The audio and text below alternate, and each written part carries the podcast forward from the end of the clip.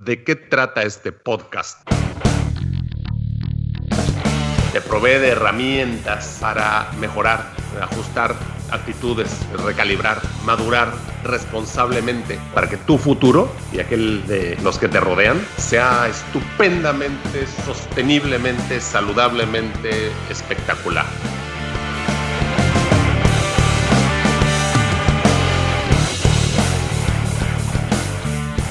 ¿Cómo andan? ¿Todo normal? ¿Ya? Al 100. Al 100. Sí, este, permítanme dos minutos. Voy a estar escuchando, es que no hablen mal de mí, Néstor, ¿eh? Ah, bueno, no, ok. ¿De qué, de qué puede hablar o qué? Don Carlos, don Sí. Carlos, yo quería preguntarle de qué ciudad es usted eh, originalmente. Originariamente yo nací en la ciudad de Córdoba, República Córdoba. Argentina, Ya, ya. el 24 de diciembre de 1938. Así que casi me ponen Jesucito. Qué bien. Y Y, Córdoba, Córdoba, Argentina, es la provincia central de la República Argentina, Córdoba. ya. Yo no tengo el gusto de ir a, a haber ido a Argentina. Lo más, más cerca que he estado es en Chile, del otro lado de los Andes. Ah, Sí. Argentina es un país maravilloso para visitarlo. Ujú. En este momento la situación, no, en este momento no, desde hace ya muchos años Claro. la situación política y económica en Argentina se ha deteriorado muchísimo. Sí. Tengo, tengo un querido amigo que es de acá de Monterrey. Yo estoy en Monterrey. Un amigo mío con el que estudié en la carrera eh, se casó con una, con una argentina, vive en Buenos Aires, pero ya se quieren regresar a, a- a vivir a México. sí. Ya no están contentos allá. Hay, hay unos problemas terribles de inseguridad en la ciudad de Buenos Aires y bueno, y en todo el país, pero más notable es en la ciudad de Buenos Aires. La ciudad de Buenos Aires es una ciudad muy atípica porque lo que es la ciudad del centro, digamos lo que es la capital federal de la República Argentina, es casi europea en el Ajá. sentido del diseño, del trazado. Sí. Y alrededor de, la, de esa ciudad se han hecho una, una serie de villas miserias. Cuando, cuando en la época de Perón se vino toda la gente del campo a, vivir ahí y ahí hicieron sus casas como pudieron, ¿no? Con, con algunas láminas, con algunos ladrillos. Tejabanes decimos nosotros. Entonces, toda la parte este, mm, lateral, ¿no? todas las afueras de la capital federal, es un, un conglomerado bastante, bastante desagradable de ver. Mm, La ciudad Es- es, una ciudad europea, ¿no? Digamos, sí. sin, sin pretender nada de modo en la ciudad, pero es una ciudad muy bien trazada, con edificios excelentes, con, con realmente obras de arte en los edificios, pero los alrededores lamentablemente son, es un desastre. Y en los alrededores vive prácticamente la mitad de la población argentina. Uf, O sea, los de los 45 o 50 millones de habitantes, 20 o 22 o 25 millones viven en la capital federal. mm, Y eso ha creado una distorsión terrible en lo que respecta a las acciones sociales y, en fin, una serie de, una serie de cosas. ya. Oiga. ¿y qué lo trajo usted a México? ¿Qué me trajo a México? Sí. Eh, en primer lugar, en primer lugar, empecé a, a- observar, ya desde mi carrera universitaria, empecé a observar una caída de la moral Mm, general en Argentina. Mi padre era un hombre sumamente honesto, sumamente directo, muy honesto, y también él platicaba en las comidas o cuando estábamos juntos, platicaba de, de cosas, de cosas inmorales que ocurrían, en el sentido de que cómo eh, tal persona hacía tal cosa y lo desconcertaban esas inmoralidades que, realmente no, no, no se pueden catalogar como inmoralidades, pero para él sí lo eran. Él venía de un ambiente muy, muy recto, muy moral, allá en Austria, eh, donde las cosas se hacían siempre en lo correcto. Ah, su papá Y austriaco. Eso la atención. Este, y posteriormente yo en, en mis primeros pininos profesionales también me di cuenta de que había muchas inmoralidades que, que ocurrían y que yo, yo no estaba preparado para, para, para en el mismo nivel. Yo siempre me he considerado un poco orgullosamente como una persona recta. Este, y entonces veía esas cosas y realmente pues me, me, me, me sublevaban, ¿no? Y lo otro, el otro factor importante es que se producían ingenieros, se producían muchísimos ingenieros. En mi camada nos recibimos como 14 o 15 ingenieros. Y el mercado, el mercado de los ingenieros, yo no lo veía así como que se necesitaran muchos ingenieros en, esa zona del país, en esa zona en Mendoza, que era donde yo estaba, y en, esa, en el país en general. Entonces decía, caray, yo tengo que buscar mercado, algún lugar donde se necesiten verdaderamente ingenieros, ¿no?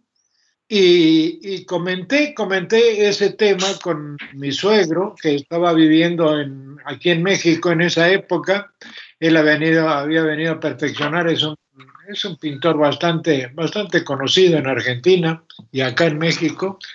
Y, y, me comentaba de la, de la enorme Ciudad de México, con en esa época 15 millones de habitantes, una ciudad, y yo decía, pues ahí es donde, ahí es donde seguramente necesitan ingenieros.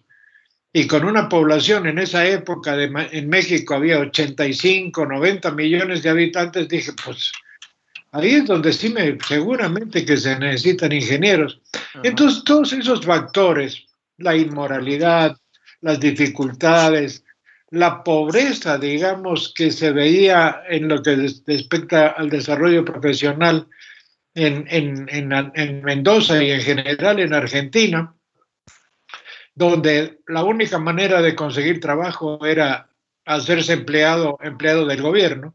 Mm. Y, y, esa fue la razón por la que en Argentina, pues, este, hay no sé cuántos millones de gente que son empleados de gobierno y que se costean con los impuestos de los otros que trabajan, ¿no? Sanguijuelas. Así que todos esos elementos a mí me indujeron primero para viajar, para conocer.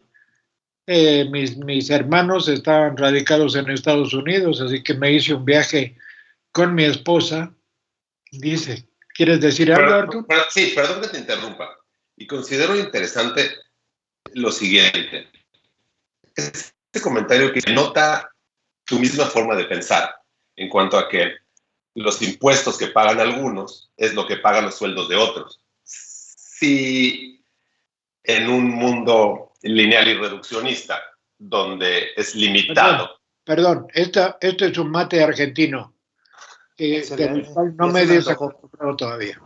En un mundo reduccionista donde es limitado, donde es fijo la cantidad de dinero y el flujo de efectivo, pero no nos olvidemos que el gobierno puede imprimir la cantidad de dinero que sea. Entonces, aunque no se paguen impuestos, pues el gobierno tiene esta prerrogativa de subirle y bajarle el valor de los papelitos que nos dan. Y uno considera certidumbre tener de estos papelitos y de un plumazo esos papelitos no valen nada. Entonces, bueno, quiero tocar el tema de las numerosas inflaciones. ¿Alcanzan, ¿alcanzan a ver el billete de un millón de pesos? ¡Wow! wow. 500 mil pesos. Wow. Y esos eran los billetes de, de mi juventud. Wow. y esto fue cuando emigré. Tienes por ahí un paquete de billetes este, ¿no? Fíjate, este asunto de la, de la inflación es un tema económico, social y político que te baja la dopamina. Este es un paquete que me lo traje. Ya, fragmentos de billetes. Pero ve el tamaño del paquete, a ver. ¿Cuánto dinero es eso? Esto se vendía como curiosidad por cinco pesos en la época, en una de, los viajes que hice a Argentina. ¿Cuánto dinero es? Esto, y esto eran los papelitos de colores que utilizábamos. Entonces, lo que quiero que nos platiques es tu vivencia cuando, por ejemplo, hacías el costeo para hacer una licitación, te ganabas la licitación, pero habían subido los precios de los materiales a tal grado que ya no era negocio trabajar. Sí, yo tuve, mi último contrato notable que tuve era con una compañía petrolera norteamericana que estaba haciendo recuperación secundaria de petróleo en la, en la zona de Argentina, en la zona de Mendoza, Argentina City Service, para construirle cinco transformadores.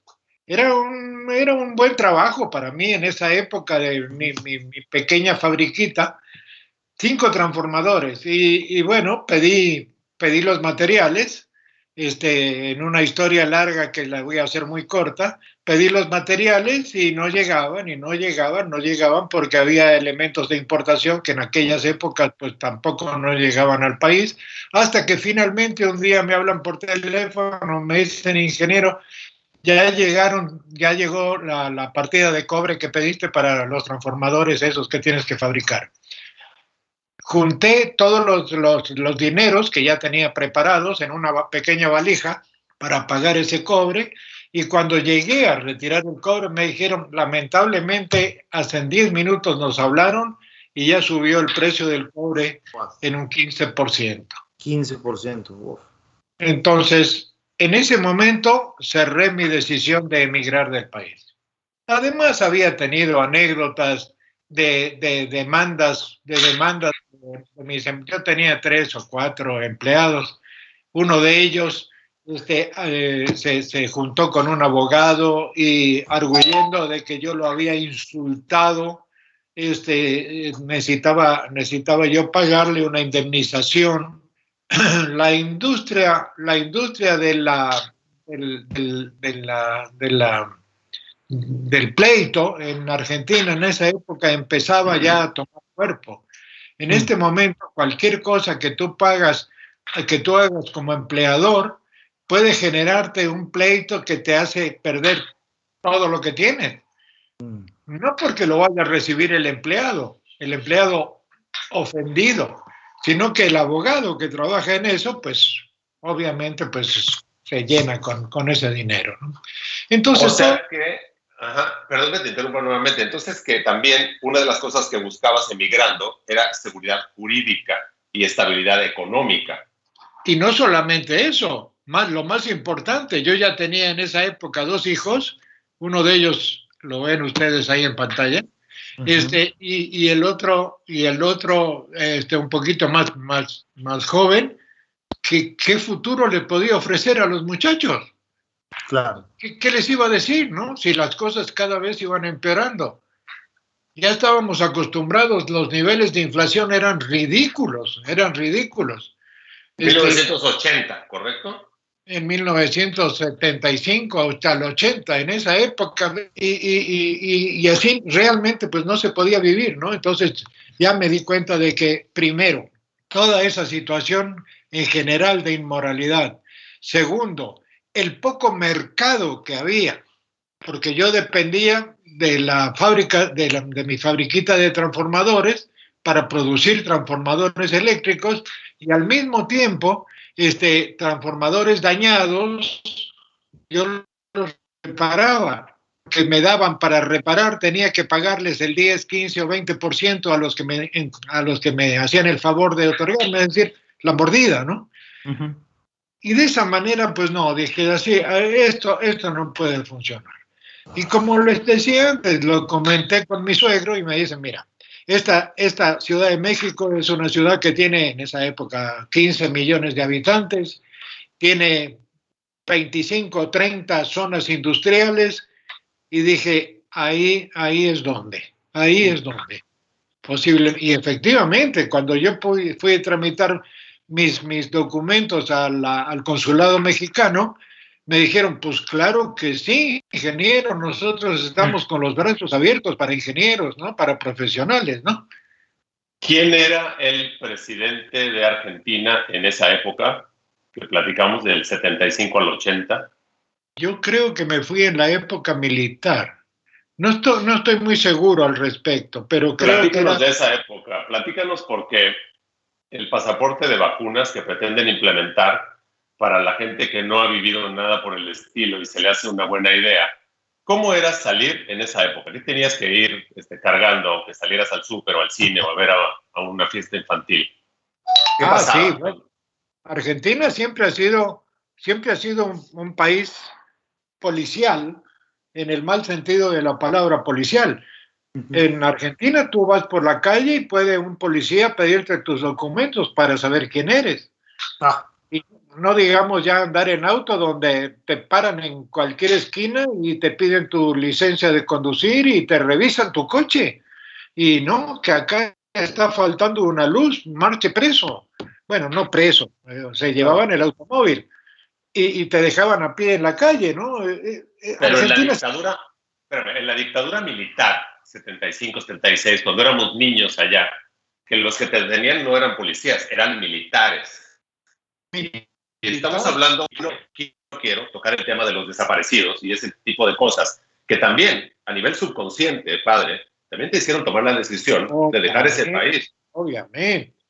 En Argentina han habido historias espantosas, espantosas de la represión militar este, a, la, población civil. Ha, habido unas, unas historias espantosas, no, no quieren ustedes informarse, no mm. quieren ustedes informarse. Había vuelos donde se llevaban a gente desnuda, atada con alambres y la tiraban al río de la Plata, por decir algo.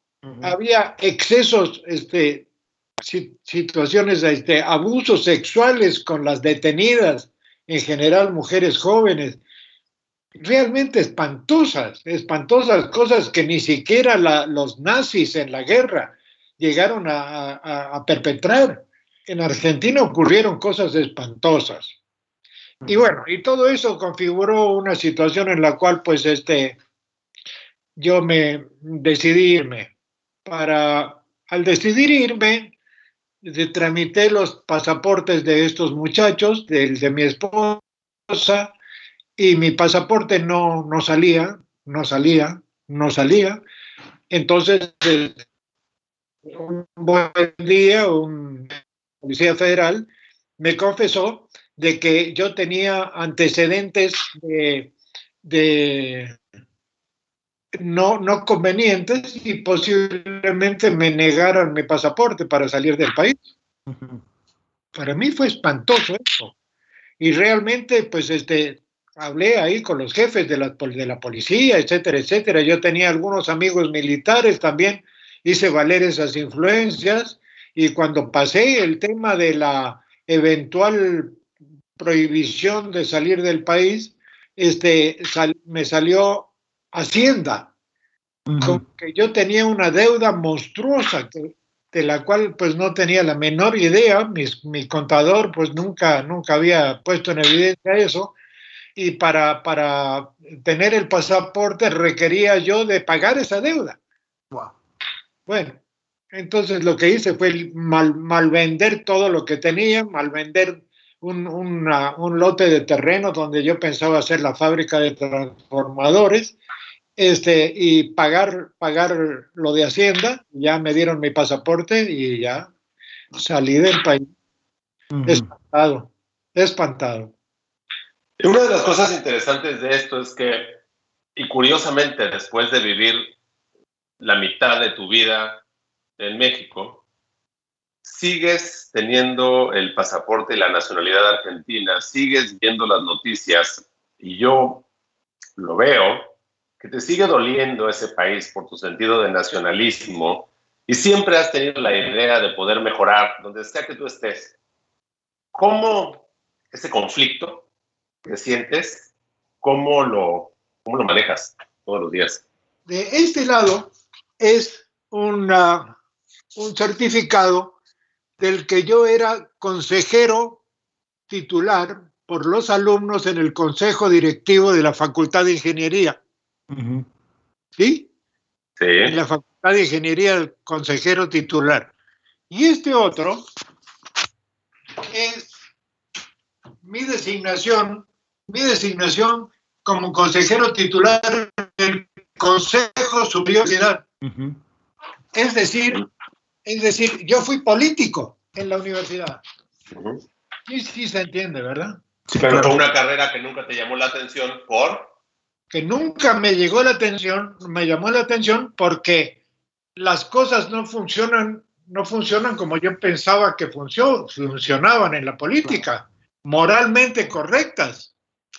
con una, con una em, educación de ingeniería, con con una donde uno más uno es dos siempre, te enfrentas al conflicto de que a veces, en política, uno más uno, pues puede no ser dos, ¿verdad? Exacto, exacto. Y de alguna manera, pues este, no sé, mis principios morales de alguna manera están tan arraigados que yo tengo que hacer las cosas que considero moralmente correctas. Es correcto, y fíjate. Puedo hacer otra cosa tengo que agregar, hay algo, y esto, esto es parte de la mentoría y de, de, quién, de quién aprendes. Eh, tenga tus genes, no tenga tus genes, tenga tu apellido o tenga otro. En una ocasión estábamos en un estacionamiento, ahí donde yo tenía un consultor en un gimnasio en Cuernavaca, y recuerdo que tú saliste con el coche y pues obviamente sin querer le diste un rozón a otro coche que estaba estacionado. Entonces cualquiera hubiera pensado, bueno, no le pasó nada, no hay nadie, ya vete. Y tú lo que dijiste fue, le voy a dejar los datos a esta persona para que cuando salga y vea el daño, este, sepa que me hago responsable, que tengo un seguro, pero en este momento no me puedo quedar. Y es algo que, pues, que pasó hace años y sigue estando presente, ¿no? Cómo tienes que hacer lo que tienes que hacer, aunque nadie te esté viendo Claro. Llámese responsabilizarte de un error que cometiste, hacer el ejercicio que tienes que hacer, dejar de comer eso que te hace daño, o estudiar, o hacer lo que sea que tengas que hacer, aunque no haya nadie ¿eh? vigilándote. Eso es eh, oro en polvo. Claro, claro. Bien hecho.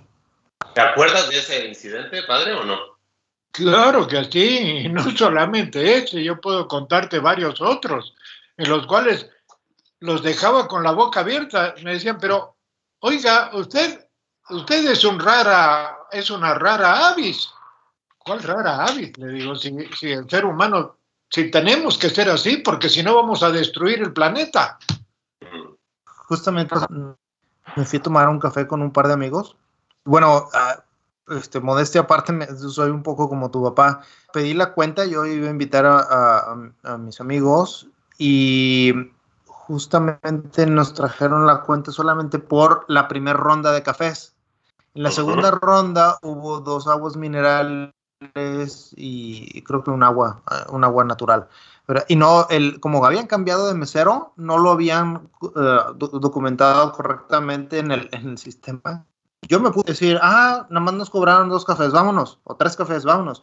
No, o sea, oye, creo que se equivocaron, no nos cobraste las aguas minerales. Y porque yo sé yo tuve restaurante en una ocasión. Yo sé que si hace falta dinero, se lo van a cobrar a esa persona. Claro, o sea, el, que tenga que pagar de, su, de su bolsillo, ese, porque el ingreso es proporcional a lo que tiene que, pagar, está muy complicado. Entonces, sí, también nos hemos topado, este, creo que me, me, agrada la, la manera en que como piensa tu papá y bueno, lo que te conozco Arturo, tú también eres igual, usted ha hecho muy buen trabajo, señor, en, hacer que Arturo sea, eh, yo creo esa misma moralidad. y por eso tenemos buen clic, hacemos buen clic Arturo y yo. Sí, caray, y, el, el problema es este, ¿cómo puedes tú con tus acciones enseñarle a alguien, diciendo o no diciendo, explicando o no explicando, y que no crean que eres un tonto o un lento porque no te, porque no te aprovechas de una situación este, clave, ¿no? Este, no es que uno sea menso, es que hay algunos sistemas implementados de ética y de moral y de lo que debe ser que son más fuertes que la ambición o que las ganas de ganarle a alguien o, o un rollo de ego, de soberbia, ¿no? O sea, si uno se equivoca, es el error de uno y uno tiene que hacer lo que tiene que hacer. El problema es que luego la gente se confunde o te confunde y cree que, y aquí hago, este, hago eh, air quotes, como se dice en inglés, creen que te faltan huevos. Y no es que te falten huevos, es que en tu lista de prioridades está es, es más importante eh, hacer lo que dices que vas a hacer a aprovecharte de una situación y hacerte el que, ay, no me di cuenta que no me habían cobrado eso en la cuenta. O sea, a ver, ¿sabes leer? Claro. Si me permites, Arturo, yo tengo una ecuación muy simple al respecto. Yo pienso de que es una cuestión de inteligencia, de consciente intelectual. Eh, la persona que tiene la inteligencia suficiente para darse cuenta de que si no se hacen las cosas rectas, el mundo va a su estallido directamente. Vamos a destruir la sociedad, vamos a destruir todo. Y lamentablemente, y lamentablemente aquí en México yo me encontré con un dicho que no conocía y que me da la pauta de que, con todo el respeto y con todo agradecimiento que yo tengo a México, hay mucha gente con conscientes, conscientes intelectuales bajo cero hmm. que son capaces de decirte el que no tranza no avanza. Claro. Y cuando tú transas, estás destruyendo el mundo, estás destruyendo la civilización, estás destruyendo todo. No se trata de transar, no. El que no transa, no avanza, te revela un nivel de inteligencia bastante bajo, bastante bajo. Entonces, la gente inteligente, yo pienso que se da cuenta de que no, no hay de otro camino recto que hacer las cosas como deben hacerse. No hay otro camino. Si tomamos otro camino, tenemos los problemas que tenemos. Que quede claro, hacer lo que te toca hacer no es que te falten huevos, es que los tienes bien puestos. No confundir. Y cuando uno se queda callado, no es porque otorgue, es porque considera que quien lo va a escuchar no va a entender nunca esos conceptos. Totalmente. Entonces, bueno, hemos terminado a medias el tema. Da para mucho. Y yo creo que coincidimos Em, con Néstor y con Javier en el estudio de eh, volverte a invitar para, ah, el próximo lunes. Un gusto. Continuar esta serie de mentores e inclusive volverte a agradecer de la manera más eh, efusiva que la distancia nos permite, eh, tu tiempo, tus conocimientos y que te hayas este, pues abierto a hablar de algunos temas este, que sí duelen, pero son necesarios y, si me permites un pequeño prólogo para, para una próxima plática. Son necesarios para nosotros. Con el que yo me siento bastante reconfortado en lo que respecta al, al, al, afecto y a las posibilidades que me dio este querido país de México, porque sí hice algo al respecto reportes sobre la eliminación de residuos, desechos, perdón, contaminados con bifenilos policlorados vía exportación a Inglaterra para su incineración. Es correcto. Ese es el tema del siguiente em, episodio y de lo cual se derivó mi, mi, este, mi, mi, el, el, librito que tienes que escribir. Este, creo, creo haber hecho no todo lo que hubiera podido, pero creo haber hecho algo por este queridísimo país. Estoy ansioso por, por escuchar lo que ustedes van a hacer con todo esto que estamos platicando. Bueno, un abrazo a los tres. Como ves, los temas se van, se van llevando a, a cuestiones escabrosas, pero es súper importante platicarlas es lo que nos diferencia. No, no, no, no son escabrosas para mí. A esta altura de la vida, yo creo de que puedo contribuir favorablemente a quien quiera escuchar lo que le voy, lo que le estoy contando, para que se den cuenta de que no hay de otra. Que si no nos ponemos inteligentes, las cosas ocurren porque van a ocurrir. No hay nada que hacer. Muy bien. Pues muy bien. Chamacos, padre, muchas, muchas gracias. Abrazos. Muy bien.